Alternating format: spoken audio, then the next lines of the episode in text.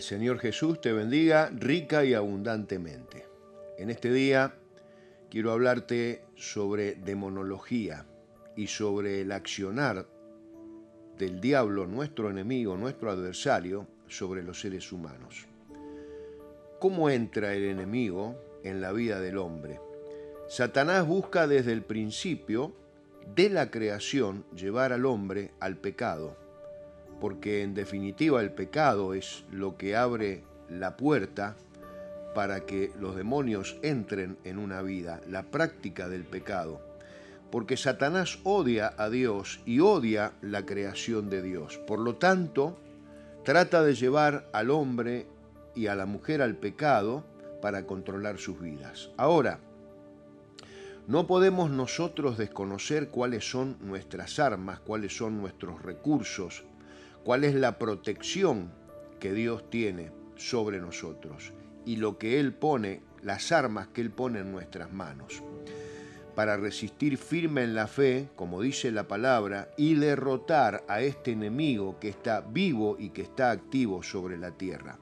Y lo que desea es destruir nuestras vidas, alejarnos de Dios, causar el temor en nuestro corazón para que nosotros realmente estemos sin protección para que nosotros estemos con el pánico, con el temor, con la angustia, con la tristeza, con la desesperación. Entonces, el accionar, como dije, desde la creación del hombre siempre es el mismo.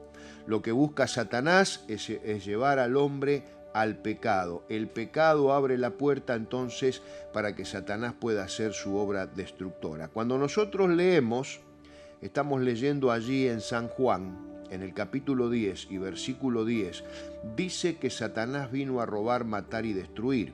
Pero también en ese mismo versículo, como si hubiera allí una línea muy finamente trazada, dice que Jesús vino a dar vida abundante al hombre. Por un lado, está el Señor ofreciendo, el Señor Jesús ofreciendo una vida rebosante, una vida llena de, de, bienestar, llena de dicha plena, y por el otro lado, Satanás que viene a robar lo que la bendición que Dios nos da.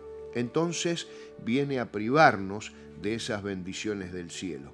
Por supuesto que nosotros podemos derrotar a este enemigo, por supuesto que lo podemos hacer, porque el que vive en nosotros, que es Jesucristo de Nazaret, ya lo derrotó en la cruz del Calvario. Ahora, Satanás odia a Dios y nos odia a nosotros porque somos creación de Dios, somos imagen y semejanza de Dios.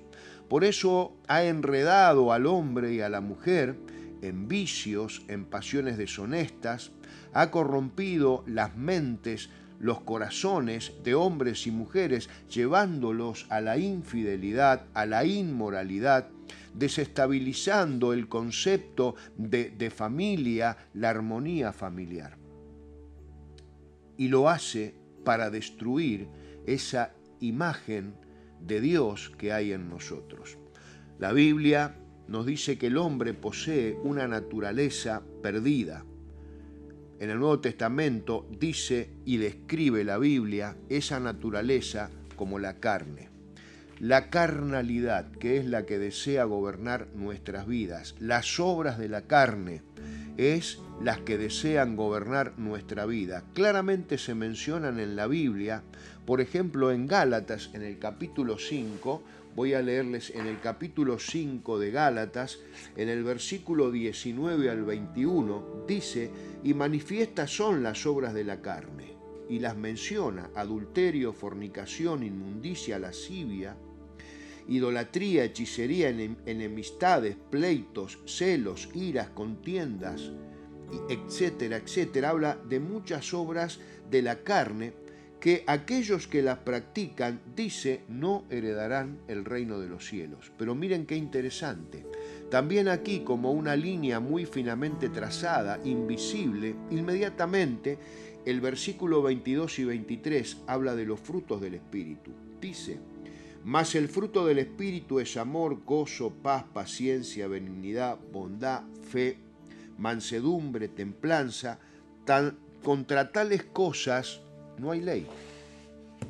De modo que lo interesante que veamos aquí es que para tener los frutos del Espíritu, para vivir una vida de integridad, de santidad, hay que crucificar la carne juntamente con Cristo. Dice allí mismo en Gálatas capítulo 2 versículo 20. ¿Para qué? Para poder declarar, con Cristo estoy juntamente crucificado. Ya no vivo yo, sino que vive Cristo en mí. De manera que cuando yo hago esta declaración, ya no vivo yo, sino que vive Cristo en mí.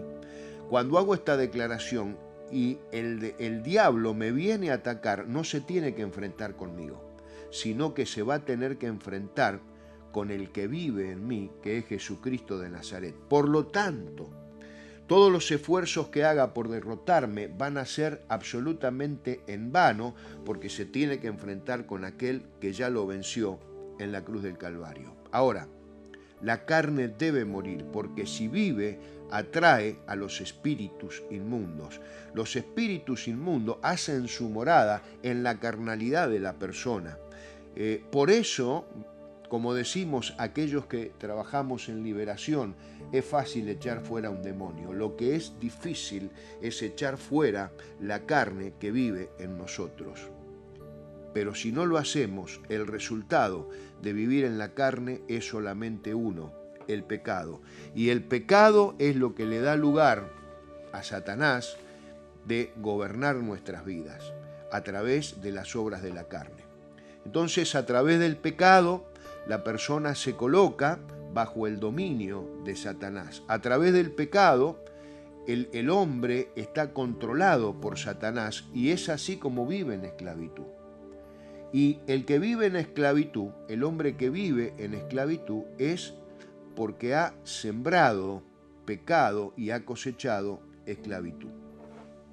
De manera que aquí nosotros debemos entender que hay que dejar atrás el pecado Tengamos en claro que el resultado de vivir en la carne solamente es uno, el pecado, y el pecado es lo que le da lugar al enemigo de gobernar nuestras almas. De manera que el enemigo entra en una vida, y esto debe quedar perfectamente claro, a través del pecado. Lamentablemente, el ser humano vive una vida habituada al pecado, le cuesta al hombre apartarse del pecado. Pero cuando la persona se arrepiente, confiesa y renuncia al pecado, cuando comienza a apartarse de esos hechos de pecado que lo ligaron a Satanás, a su anterior manera de vivir, entonces y recién entonces comenzará a vivir en absoluta libertad. El pecado no es algo para minimizar. Satanás lo que busca es minimizar el pecado. Ahora la Biblia hace referencias claras al pecado como estuvimos leyendo hace un momento. Además, no podemos nosotros minimizar el pecado porque Jesús murió por el pecado. El pecado destruye la relación con Dios, destruye la relación con los hermanos. El pecado destruye la vida de oración, corta el fruto espiritual, el gozo, la vida de oración. El pecado en la Biblia es algo muy concreto y muy claro. Por lo tanto, la persona tiene que confesar, renunciar y apartarse del pecado para alcanzar la misericordia de Dios. Eso es lo que dice el, proverbio 28.13. Vamos ahora a hacer una oración para que el Señor pueda librarnos del pecado, para que podamos fortalecerlos en Él y en próximos devocionales vamos a continuar tratando este tema tan importante para nuestras vidas. Vamos a hacer esta oración.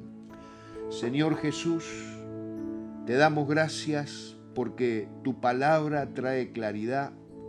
Te damos gracias, Señor, porque tu palabra nos alienta, nos bendice, nos corrige. Tu palabra, Señor, es espada de dos filos que viene a nuestra vida, Señor, trayendo la salida al pecado, aquellas emociones dañadas, aquellos corazones heridos, aquellas fortalezas en nuestra mente. Tu palabra, Señor, trae la restauración, la limpieza profunda, el arrepentimiento. Por eso, Señor, en esta hora confesamos nuestros pecados, renunciamos a nuestros pecados, te pedimos perdón para que tú hagas una obra de restauración completa y podamos ser libres de nuestro pecado. Hoy, Señor, dejamos atrás el pecado, dejamos atrás los fracasos, dejamos atrás las heridas de nuestro corazón y nos extendemos hacia adelante, nos extendemos en una vida llena de bendición que produce la libertad que podemos gozar en Cristo. Dice tu palabra, conoceréis la verdad y seréis libres. Te damos gracias, Señor, porque al conocerte a ti somos libres. En el nombre de Jesús, amén y amén, y que el Señor te bendiga grandemente.